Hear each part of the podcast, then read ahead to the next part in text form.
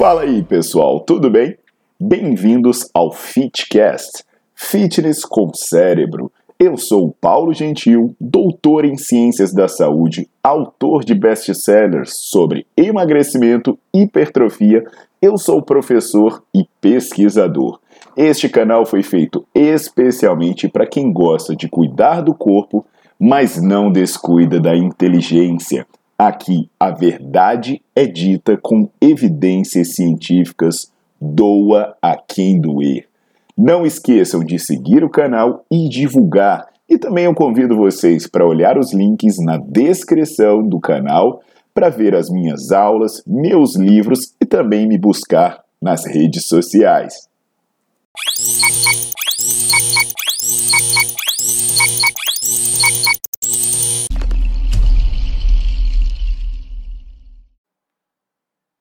Fala galera, aqui é o Paulo Gentil. Hoje eu tô de volta e eu vou falar um pouco sobre a massa muscular e se realmente ter massa muscular, até que ponto isso é bom para a saúde, até que ponto isso não é bom para a saúde. Porque é muito comum, né, a gente falar em excesso de peso. Diz, ah, ter excesso de peso faz mal para a saúde. Aí o que, que algumas pessoas alegam? Ah, mas eu tenho excesso de peso, mas é devido a uma grande quantidade de massa muscular. Então eu não posso comparar, por exemplo, o risco de saúde de um obeso e de uma pessoa extremamente musculosa. Então vou trazer algumas reflexões sobre isso, né, numa perspectiva cientificamente embasada, com base em alguns artigos bem recentes, para a gente provocar uma reflexão sobre o tema, tá? Deixa o seu like no vídeo e bota para seguir o canal.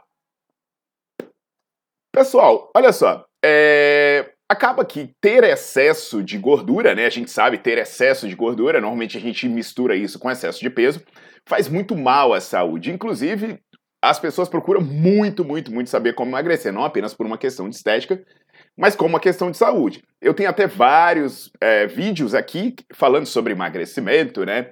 Falando sobre a questão do mito, se o que é mais importante, dieta ou exercício. Falando que exercício aeróbio não emagrece, né? Tampouco trabalhar na zona de queima de gordura. Uh, também fala a questão de que uh, como melhorar o seu metabolismo para emagrecer de verdade e até mesmo sobre o papel da musculação no emagrecimento. Mas, normalmente, né, quando a gente fala disso, as pessoas sempre ficam questionando assim: ah, mas é, é, você está falando de perder peso ou de perder gordura? Por quê? Porque normalmente os estudos populacionais eles falam sobre índice de massa corporal. O índice de massa corporal ele envolve apenas duas variáveis, envolve o seu peso e a sua altura. Você pega o seu peso, você pega a sua altura em metros e, eleva ao quadrado. Aí você divide o seu peso pelo resultado da sua altura em metros elevado ao quadrado e você tem o seu índice de massa corporal. Aí muita gente questiona né, que o índice de massa corporal ele não seria uma boa ideia para falar sobre saúde. Por exemplo, uma pessoa que é extremamente musculosa, ela vai estar tá com índice de massa corporal alto, mas não porque ela tem muita gordura, porque ela tem mais músculo e, consequentemente, seu peso fica alto. Normalmente, o que, que eu respondo para as pessoas quando elas trazem essas críticas, né? Principalmente quando a gente fala de estudo populacional. É que quando a gente pega milhares ou até mesmo milhões de pessoas, falar que, que é perigoso ter um IMC acima de 30, né, que é o, o ponto considerado obesidade, faz sentido. Porque se você pegar milhares, milhões de pessoas, o percentual de pessoas que está passando do IMC de 30 devido a um excesso de massa muscular é muito pouco, né? Você vai ver pouca gente no nível de muscularidade para isso. Então, por uma estimativa epidemiológica, num, num grande número de pessoas, isso acaba não fazendo muita diferença. Só que a questão é: será que essa pessoa que tem um IMC muito alto, um IMC perto do IMC de obeso, devido ao músculo, ela realmente é saudável? E aí, um estudo recente é, do grupo do Colpitts, o que, que eles fizeram? Eles pegaram dados de composição corporal avaliados pelo DEXA em aproximadamente 5 mil pessoas. E aí ele classificou essas pessoas em pessoas que tinham o IMC alto, então elas tinham peso alto para a altura delas, mas também tinham uma massa magra alta. Tinham as pessoas que tinham o IMC alto, elas tinham peso alto para a altura, mas a massa magra baixa. E ela também tinha as pessoas com IMC baixo, então as pessoas que tinham peso baixo para a altura e tinham ou a massa magra alta ou a massa magra baixa. E eles colocaram algumas variáveis né, para corrigir é, os eventuais fatores de risco, como, por exemplo, a idade, o sexo, a, a, etnia, a ingestão de álcool e os hábitos alimentares também, para fazer uma correção aí do, dos fatores de risco. E os resultados, eles surpreenderam. Por quê?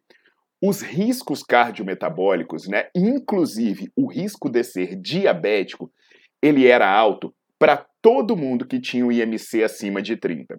Então, se você tem um peso muito alto em relação à sua altura, por exemplo, eu pego uma pessoa de 1,80m, seria uma pessoa de 1,80m ter 97 quilos.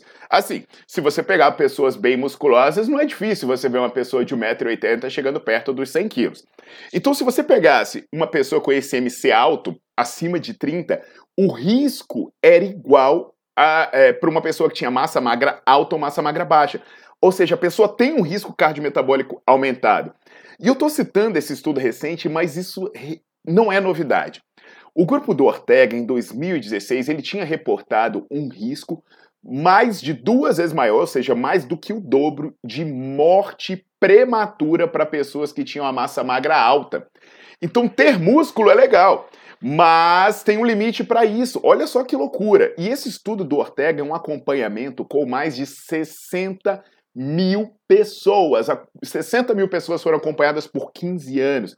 Segundo os autores, isso desafia a crença que o IMC seja uma ferramenta frágil, por não considerar a massa magra, e desafia a crença que você ser muito pesado, mesmo tendo muito músculo, seja bom para a sua saúde. Então, entenda o que eu estou falando. Ter músculo é bom, ter massa magra é bom, fazer musculação é bom, mas o excesso é problemático. Eu sei, né, que nesse momento vem aquela galera falar assim: ah, mas diz isso pro Arnold que era grandão e tá aí vivo com 70 anos de idade. Velho, primeiro, né, com a grana que ele tem para fazer vários tratamentos, inclusive ele fez alguns tratamentos, dá, dá para viver bem muito tempo. Mas se você quiser pegar aí caso pontual, você vai falar do Mick Jagger, você vai falar do Keith Richards, que tem a idade parecida com a do Arnold, fuma, bebe, usa droga e estão vivo também. Então, assim, ficar pegando exemplo pontual como exceção não faz sentido.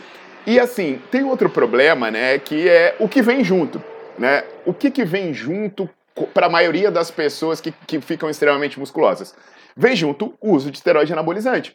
E aí, pessoal, tem um vídeo aqui YouTube mostrando que o risco de, de morte prematura em quem usa esteroide é similar ao risco de morte prematura em quem bebe, é, em quem fuma, em quem usa álcool, e é maior do que o risco de morte prematura em quem é obeso. Então perceba, só o fato de ser muito pesado pela massa muscular já te bota com risco aumentado também. Agora, se você ainda conquista isso por meio do uso de esteroide anabolizante, aí é que a coisa desanda. Agora, sempre a gente tem que pontuar: existirão pessoas que são saudáveis, existirão. A gente está falando de risco aumentado, não é a certeza que você vai morrer. E eu não estou falando que fazer musculação é ruim, eu não estou falando que ter massa muscular é ruim. Eu estou falando que é uma questão de equilíbrio. Agora, se você se sente bem, se você gosta de ser extremamente musculoso, ótimo, cara. Quem compete com isso é o seu estilo de vida. Cada um tem direito a fazer as suas opções, tá? Não é sobre isso que é o vídeo. O vídeo é simplesmente para trazer reflexões cientificamente embasadas para quebrar alguns mitos e construções falaciosas sobre isso, tá bom? Então eu deixo o convite para vocês conhecerem o meu livro de hipertrofia, vocês conhecerem o Nerdflix, que tem várias aulas sobre diversos temas para você assistir onde, quando e como quiser. Até a próxima!